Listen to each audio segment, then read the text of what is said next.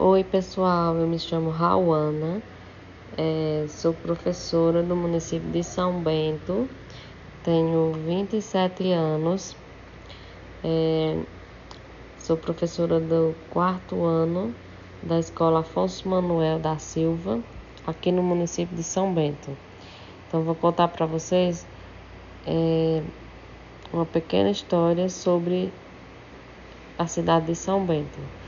São Bento nasceu, cresceu e se desenvolveu sob o domínio de Brejo do Cruz, até sua emancipação política em 1959, elevada à categoria do município com a denominação de São Bento, desmembrando de Brejo do Cruz.